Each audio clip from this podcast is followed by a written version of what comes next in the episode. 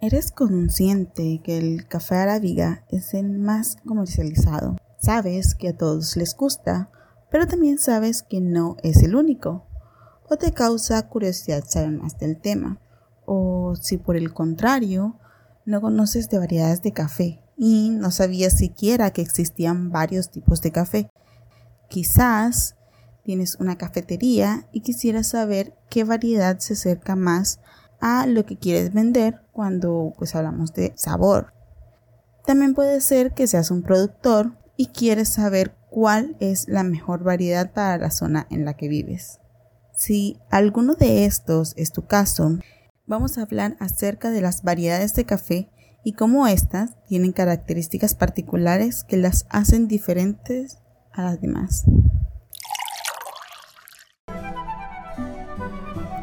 Hola, ¿qué tal? Bienvenido a Piel Color Café, un podcast dedicado al café, a su mundo, su consumo, su naturaleza.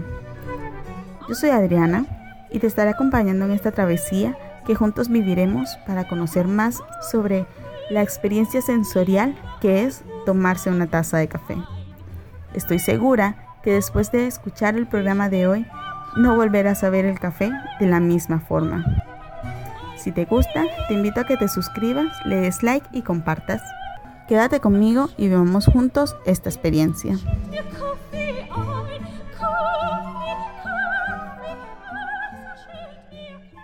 Es común confundir las variedades con las especies. Y es que a veces es necesario recordar que el café es una semilla que proviene del fruto de una planta. Por lo mismo, existen diferentes especies de la misma planta y cada especie se subcategoriza en las variedades. Existen más de 50 especies de café registradas, aunque estamos seguros que hay muchas más.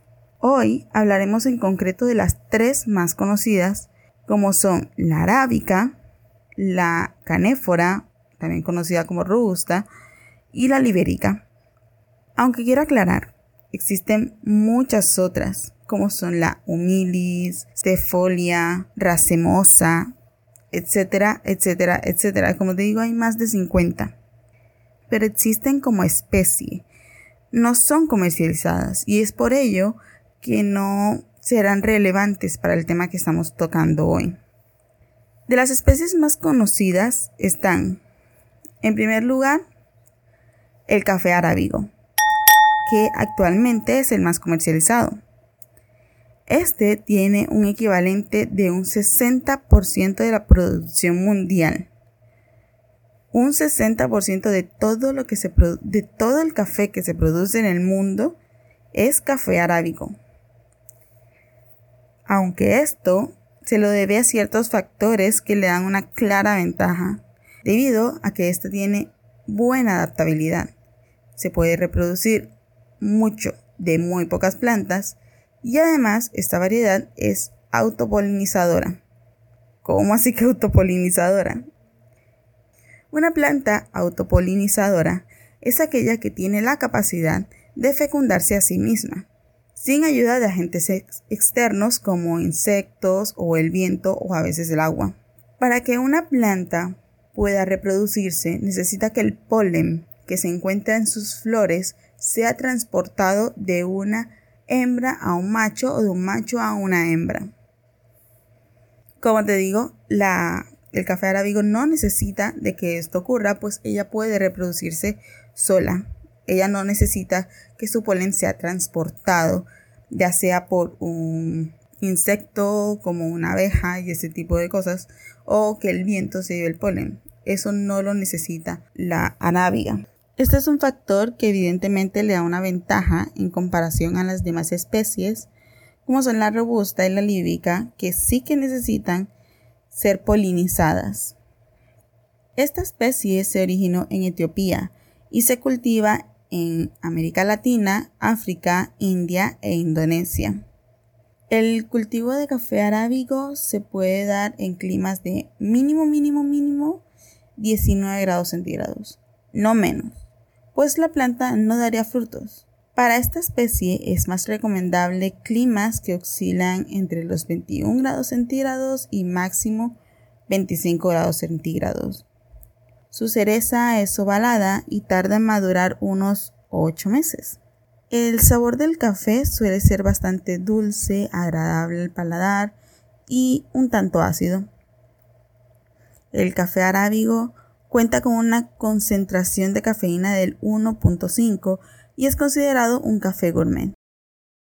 De esta especie se obtienen gran cantidad de variedades, alrededor de 30, las cuales podemos destacar algunas que son las más conocidas.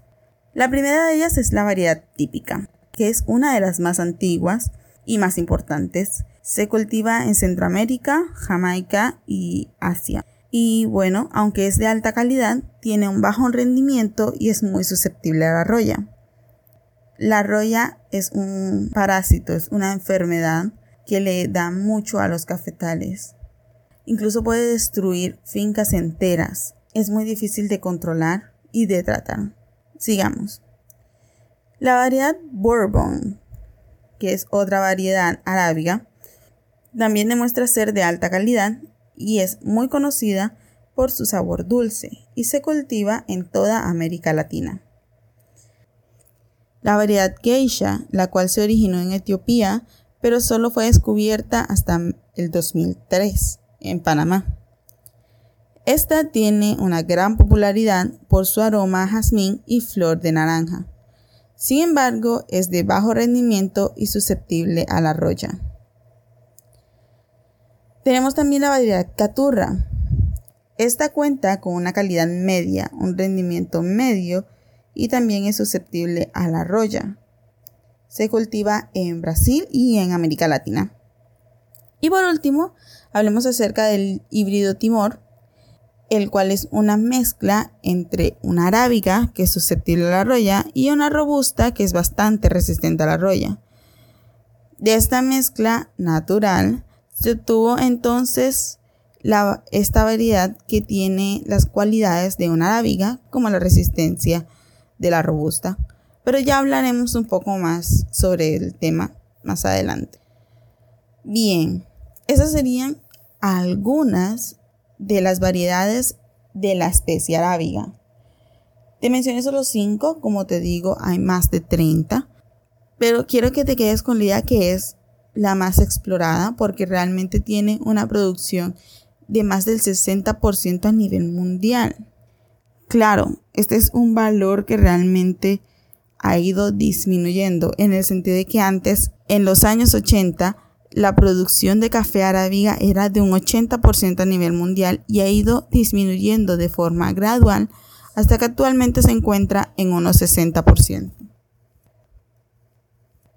Por otro lado, encontramos también a la especie de café robusta o canéfora. Esta presenta un grano mucho más resistente esta especie se caracteriza por contar con una concentración de cafeína del 3% y un grano aún más pequeño que el café arábigo. La comercialización de Robusta ocupa un 40% del total mundial. Es considerablemente más fuerte y amargo y mucho menos perfumado y es bastante áspero. Por ello, suele ser usado más que todo para hacer mezclas en lugar de ser consumido como el café arábiga, que es considerado gourmet. El café robusta se cultiva en África, Asia y parte de Brasil. Este tarda en madurar alrededor de 11 meses. Se derivan solo dos variedades, la variedad robusta, que también se cultiva en Brasil, y la variedad conilón, que se está empezando a cultivar en Guatemala. Por último, hablemos un poco de la especie de café libérica. Esta especie proviene de Liberia y es claramente diferente a las dos anteriores. Esta especie se cultiva en África y Malasia. No es realmente muy comercializado en el mundo y esto es porque tiene un sabor muy particular pues produce un café de muy baja calidad, aunque es realmente popular en países como Noruega, Suecia y Dinamarca. Se cultiva un árbol bastante alto en comparación, teniendo en cuenta que el arábiga y el robusta pueden llegar a medir máximo 5 metros, el libérica es mucho más grande, ya que es un árbol que puede llegar a medir 18 metros, lo cual le permite ser más resistente al sol. Sus granos son mucho más grandes y a su vez maduran más rápido. Para ir finalizando, recordemos que las variedades originales del café provienen de Etiopía. Etiopía es una tierra muy rica y el café crece aún de forma natural en Etiopía. El café crece libre, no hay cultivos controlados, no hay nadie que siembre. En Buna se pueden observar montañas cubiertas únicamente por café. En las montañas de Etiopía crecen todo tipo de variedades y se mezclan entre ellas de forma incontrolable, por lo que en ocasiones se comercializa café etíope extremadamente buenos que no cuentan con una categorización en ninguna variedad. Esto se da porque realmente es imposible determinar cuáles fueron las variedades que se mezclaron y cómo se obtuvo el producto final, por lo que no puede ser replicado y lo hace único en su especie. Sin embargo, la mezcla entre variedades no se da solo por el sabor, sino también por la resistencia. Por años se han intentado mezclar arábigas y robustas de forma experimental.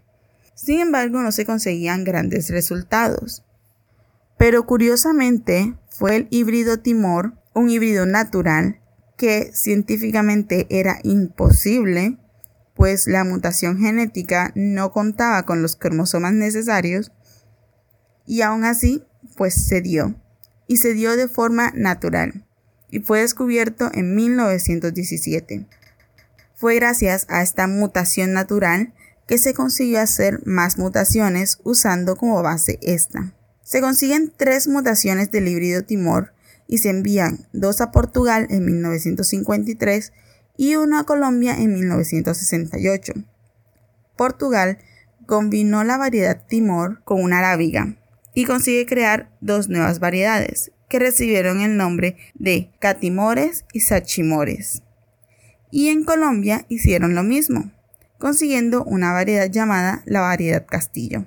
Todas estas variedades tienen la característica del sabor y la textura del café arábigo y la resistencia del café robusta. En resumen, existen tres especies de café, que son el café arábigo, café robusta o canéfora y el café líbica. Cada uno tiene sus variedades y sus características. Por ejemplo, del café arábigo podemos destacar que es muy suave, consistente, rico al paladar y un poco ácido. También que tiene 1.5 de cafeína y su grano es de tamaño medio. Del café robusta encontramos que su grano es mucho más pequeño, es un poco más fuerte, tiene un 3% de cafeína y es bastante áspero y amargo. Y por último, del café líbica podemos destacar que tiene una calidad bastante baja y su grano es bastante más grande en comparación al robusta y al arábigo. Es importante entonces considerar qué variedad sembramos, ya que ésta se debe adaptar a las condiciones climáticas y al suelo donde lo pongamos. Tener presente que hay variedades susceptibles a la roya, que de hecho todas las variedades originales del café arábigo son pues susceptibles a la roya y que no todas las variedades crecen de la misma forma ni dan los mismos frutos. Y bien, esto ha sido todo por el programa de hoy.